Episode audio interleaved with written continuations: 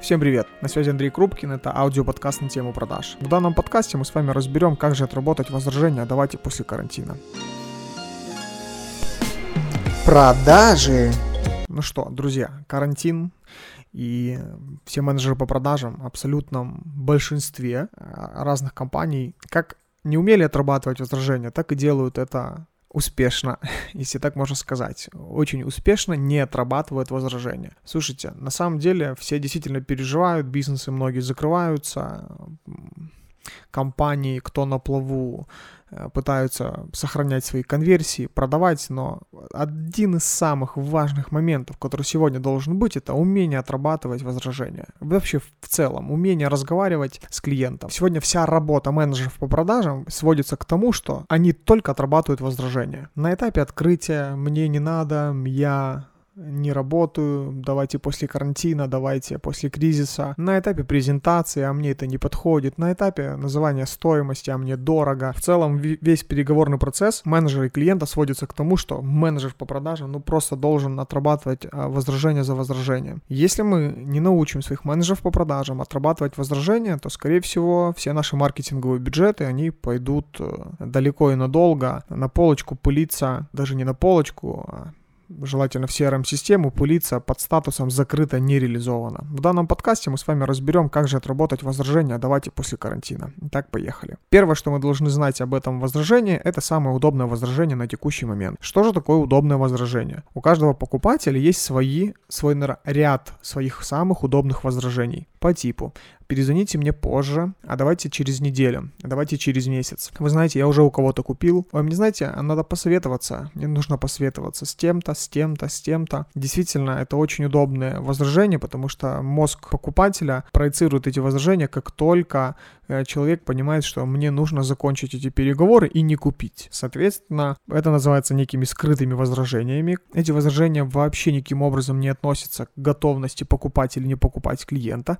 Даже если клиент говорит «мне дорого», это не значит, что он не купит. Это значит не то, что у него нет денег, а уважаемый менеджер по продажам, объясните мне, пожалуйста, почему я должен отдать свои деньги за этот продукт, товар либо услугу. Поэтому знаете, что давайте после карантина или давайте после кризиса, это самое удобное возражение, которое действительно сегодня не отрабатывается никем. И когда клиент нам говорит возражение «давайте после карантина», он и рассчитывает на то, что мы не будем отрабатывать это возражение. Опытные менеджеры по продажам с легкостью смогут отработать это возражение, и в принципе этот подкаст для этого и создан, для того, чтобы вы стали опытным менеджером по продажам. Итак, первое, что мы должны знать, это просто всего лишь удобное возражение, которое никаким образом не относится к готовности покупать. Второй момент. Кто и на каком этапе нам говорит это возражение? Что значит кто? Ну согласитесь, есть разница разница, когда нам говорит возражение «давайте после карантина» новый клиент, который ничего не знает про нашу компанию, про наш продукт, и тот клиент, который уже у нас очень много раз покупал или является на текущий момент нашим постоянным клиентом.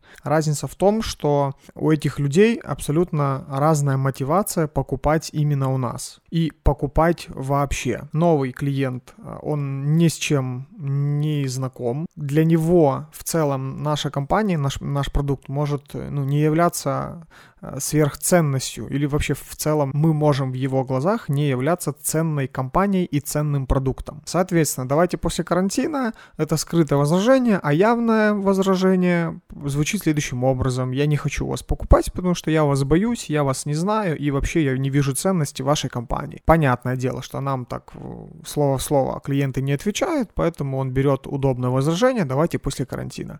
А вот кто э, говорит, если это постоянно наш клиент, то это уже другой, другой момент. Тут уже стоит э, с ним отрабатывать это возражение не в качестве ценности, доносить ценность э, нашей компании, нашего продукта, выявлять потребность, а действительно нужно слышать нашего клиента, спрашивать, почему после карантина, что он имеет в виду после карантина, почему он не может купить сейчас. И действительно стоит подумать над тем, что если это тот клиент, который приносит нашей компании прибыль уже до долгое время, и тут он резко захотел прервать с нами отношения, то что-то действительно здесь пошло не так. И действительно нужно понимать, что конкретно пошло не так, и даже если вам говорят, давайте после карантина текущие клиенты, вы должны точно понимать истинную причину этого возражения. В данном случае э, давайте после карантина, оно тоже является скрытым. Почему? Потому что оно не конкретно. А на каком этапе, что я тут э, имею в виду?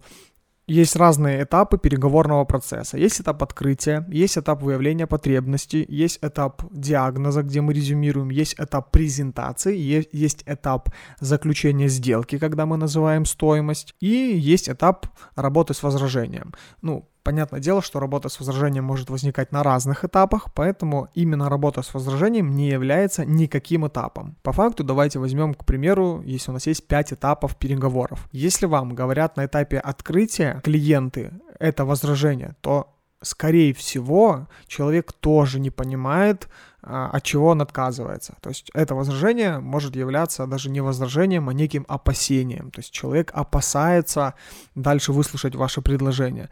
На этапе открытия, на этапе выявления потребностей мы не отрабатываем никакие возражения. Что мы делаем? Мы стараемся все-таки довыявить потребность клиента, услышать, в чем же у него задача, какой продукт он хочет купить, какого качества и за какой бюджет. Потом донести ценность нашей компании, нашего нашего продукта и только потом переходить уже к заключению сделки и отработке возражений. Как правило, если вам удалось на этапе открытия увести клиента от опасений и все-таки выявить его потребности и сделать презентацию вашей компании, то это опасение, оно уйдет само собой. И зачастую клиенты принимают решение в пользу покупки. Ну а если это возражение возникает на уже стадии презентации, либо на стадии закрытия сделки, когда вы уже все обсудили, это уже другой момент. Здесь стоит стоит понимать, что если человек вам говорит, давайте после карантина, значит, он тоже не увидел ценности, но он обладает определенной информацией о вашем продукте. Ну и действительно, э, все-таки кто, это тоже очень важно, не забывайте об этом. Это вам говорит новый клиент или это вам говорит старый клиент, который действительно много лет или там много времени у вас покупает. Идем дальше. Третий момент это, а после карантина что? Ну, вот после карантина, что конкретно вы имеете в виду, уважаемый клиент. И тут вы можете увидеть, что действительно данное возражение после карантина, оно реально является скрытым. То есть это всего лишь обложка журнала, которую нам нужно точно с вами перелистнуть. Что я имею в виду обложка журнала? Ну вот по обложке журнала мы точно с вами не определим, насколько ценен или ценна информация в самом э, в самом журнале. По обложке журнала есть анонс, по которому мы можем понимать, какие рубрики в этом журнале, какие статьи, какие гости там были, у кого брали интервью, какая реклама и так далее. По факту, возражение «давайте после карантина» — это обложка журнала, на которую мы не должны обращать внимание, и она не должна являться для нас конечным. Соответственно, переворачиваем эту страницу, эту обложку журнала, и начинаем копаться уже в конкретике. После карантина что? И действительно мы должны с вами понять. Первый вариант. После карантина э, что? У меня сейчас нету денег, и я куплю у вас после карантина? Второе у меня есть деньги, но я хочу их сэкономить и купить после карантина. Или третье, в целом у меня есть и деньги, и возможность купить, но я просто вам говорю после карантина, чтобы вы отвязались от меня. Вот это вот перечислил всего лишь три варианта, которые могут быть, но тут надо смотреть уже, конечно, индивидуально под каждого клиента и под каждую ситуацию. Ваша главная задача слышать, но только слышать не само возражение, а что человека движет, чтобы вам говорить это возражение. В данном случае будьте заинтересованы, а не интересны. И заинтересованность ваша должна проявляться в том, чтобы услышать истинную причину данного возражения. И самое важное, показать это клиенту, чтобы клиент понял, что вы хотите его услышать, а не хотите ему впарить, продать и заключить сделку. Иначе это будет его отталкивать проявите уважение, проявите некую даже в чем-то настойчивость и смирение выслушать клиента, что же он имеет в виду после карантина. Идем дальше. Как только мы с вами выяснили, что же такое действительно после карантина, мы точно должны с вами определиться с тем, на какой стадии пирамиды потребностей продукта находится наш продукт. Что такое пирамида потребностей продукта? Условно говоря, назовем эту методологию 3P. Пирамида потребностей продукта. Это некий аналог всем известной пирамиды потребностей Маслоу. Пирамида потребностей Маслоу гласит о том, что есть определенные первичные, вторичные потребности человека, закрыв которые он может перейти на другой уровень. Первая потребность это физиологические, это еда, вода, кровь, сон. Вторая стадия — это потребность в безопасности, то есть личная безопасность, здоровье, стабильность. Третий шар пирамиды — это потребность в принадлежности, любовь, дружба, общение. Четвертый шар — это потребность в признании. Сюда относится потребность в уважении, а, в уважении окружающих, самореализация, самооценка, карьерный рост.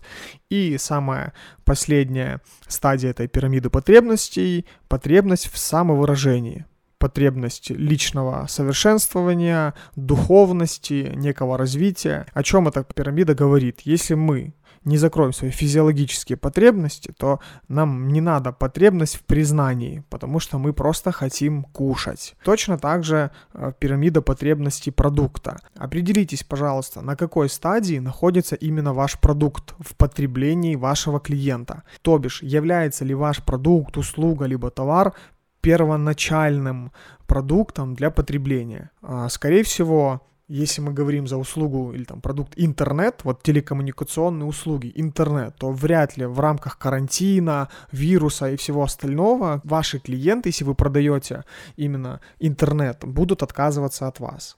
Но если вы занимаетесь арендой офисных помещений, то, скорее всего, а, ваш вид продукта, он на сегодняшний момент является, ну, не самым первоочередным в пирамиде потребностей продукта клиента. Смотрите, очень важно понять. Это не значит, что если вдруг вы действительно поняли, что ваш продукт это не первостепенный продукт для жизнеобеспечения самого человека, то он у вас не купит. Нет, ни в коем случае. Тут уже, конечно, вопрос к вам. И вы должны определиться, на какой же стадии находится ваш продукт в этой пирамиде потребностей не для того, чтобы расстроиться и понять, что этот человек не купит, а для того, чтобы понять и подготовиться как можно лучше. Клиенты покупают продукт только тогда, когда видят в нем ценность. Обратите внимание, что э, тоже вот в нашей стране, Украине, э, каждый второй iPhone покупается в кредит. Я этот пример привожу везде, на всех своих выступлениях, на всех своих обучениях, не просто так, потому что, ну, действительно, может быть, это какой-то, э, конечно, пример немножко пошлый, приводить пример именно эту компанию, да, компанию Apple, но тем не менее, они создали такой продукт, от которого очень сложно отказаться. И вы по факту должны четко понимать, а ваш продукт это тот продукт, от которого Э, стоит отказываться даже в период карантина и кризиса или нет. И тут вопрос не в самом продукте, а в его ценности, в его наполнении, то, как вы его продаете, то, какое качество этого продукта. А, чем некачественнее продукт, чем э, некачественная услуга, чем некачественная работа с вашими клиентами на текущий момент, тем, конечно же, легче вашему клиенту отказаться от вашего продукта. Для менеджера по продажам это тоже очень важно понимать. Если вы тот менеджер по продажам, который реально не понимает, как же ответить себе на этот вопрос, а является ли наш продукт продукт, услуга, либо товар действительно важным для клиента, вот в пирамиде потребностей продукта, тогда поговорите с вашими маркетологами, поговорите с вашими руководителями компании. Но если вы руководитель компании, тоже себе задайте этот вопрос и поговорите с менеджером по продажам. Если вы действительно понимаете, что ну, а смысл отказываться в карантин от вашего продукта, тогда объясните менеджерам по продажам, что именно этот аргумент может являться ключевым аргументом в сохранении этого клиента, либо в продаже нашего продукта этому клиенту, который нам говорит, а давайте после карантина. Следующее, что мы с вами должны знать в отработке возражения «давайте после карантина», без потребностей, без знания потребностей клиента мы даже не рыпаемся. Что это означает? Это означает то, что без знаний потребностей вы человеку не продадите. Если вы не знаете потребность клиента, скорее всего, вы ему будете тупо впаривать этот продукт выгодами и ценностям самого самого товара, продукта, либо услуги. Это не совсем качественная продажа. Да, вы можете продать. Продать, надавить, прям продавить этот продукт, но я все-таки отношусь э, к этому не очень хорошо. Если вы реально впариваете своим клиентам, то, скорее всего, вам очень сложно выстроить с ними отношения. И вот когда начинается кризис, первое, от кого убегают клиенты, это тех менеджеров по продажам, которые парят э, в тупую свой продукт, товар либо услугу, не создавая отношений. А отношения — это знать о человеке все. А, скорее всего, вы вот если у вас есть друзья, а я надеюсь, они у вас есть, то вы о своих друзьях знаете очень много. Вы знаете, как там, зовут маму с папой ваших друзей, вы знаете, где эти друзья учились, вы знаете какие-то политические взгляды этих друзей, где они любят отдыхать. Ну, в общем, простой пример, да, из жизни. Вы, вы в любом случае с близкими людьми, вы почему близкие? Потому что вы знаете о них очень много откровенных каких-то вещей. Так э, чем же отличается близкий человек от клиента? Ну, ничем. Просто тут вопрос к вашему отношению к своей работе. Вот я искренне считаю, что мы должны точно знать очень много о своих клиентах. И чем больше мы знаем о своих клиентах, тем нам проще не впарить ему, а продать продать, а продажа все-таки это помочь человеку принять правильное решение относительно вашего продукта, покупать его или не покупать. И действительно, я считаю, что менеджер по продажам это первый человек, который должен отговаривать клиента покупать, если действительно ваш продукт не решает задачи и боли вашего клиента. Поэтому, пожалуйста, убедитесь в том, что вы точно знаете потребности клиента, который вам говорит, а давайте после карантина. Иначе, в таком случае вы тупо начнете ему впаривать. Как же это сделать? Если вы понимаете, что на какой-то стадии вам человек говорит, а давайте после карантина, тогда используйте некий речевой шаблон. Хорошо, Михаил, я вас понял. Хорошо, может быть, давайте тогда и после карантина, но позвольте я вам задам несколько вопросов для того, чтобы понимать, как с вами взаимодействовать. И для того, чтобы наш разговор приносил не только пользу, но и удовольствие и вам, и нам. Хорошо? И человек, который захочет с вами продолжить общение, конечно же, он согласится на то, чтобы вы ему позадавали вопросы. И вот задавание вопросов это и есть выявление потребностей. Тоже определитесь, какие вопросы вам нужно задать. Заранее подготовьтесь, то есть что бы вы хотели знать о вашем клиенте. По классике, конечно же, вы должны выявить боль, платежеспособность и мотивацию.